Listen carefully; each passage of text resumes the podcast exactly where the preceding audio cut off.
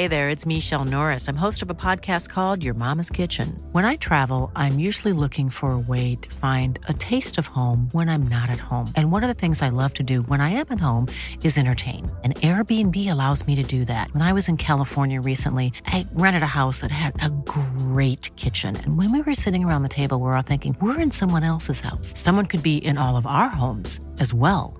If you have a home, but you're not always at home, you have Airbnb. Your home might be worth more than you think.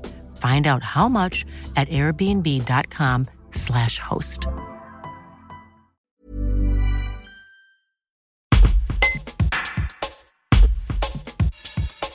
La quatrième édition de la balade de la ruralité a lieu ce dimanche à Torchefelon. Organisée par l'association Terravald, elle a pour but d'inviter le public à se plonger, au cours d'une promenade, dans le monde agricole des Vals du Dauphiné.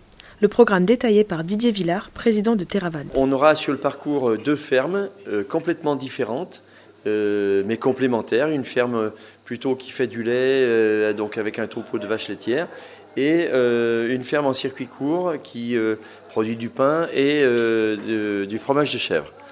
À côté de ça, on a une lecture de paysage commentée pour montrer que le paysage, il ne se consomme pas forcément, il se fait tous les jours avec des gens qui y travaillent, qui y vivent et, qui se complètent avec un urbanisme qui est maîtrisé, parce que Terraval, c'est aussi terre agricole en Val du Dauphiné, donc c'est une question aussi d'urbanisation maîtrisée, contrôlée.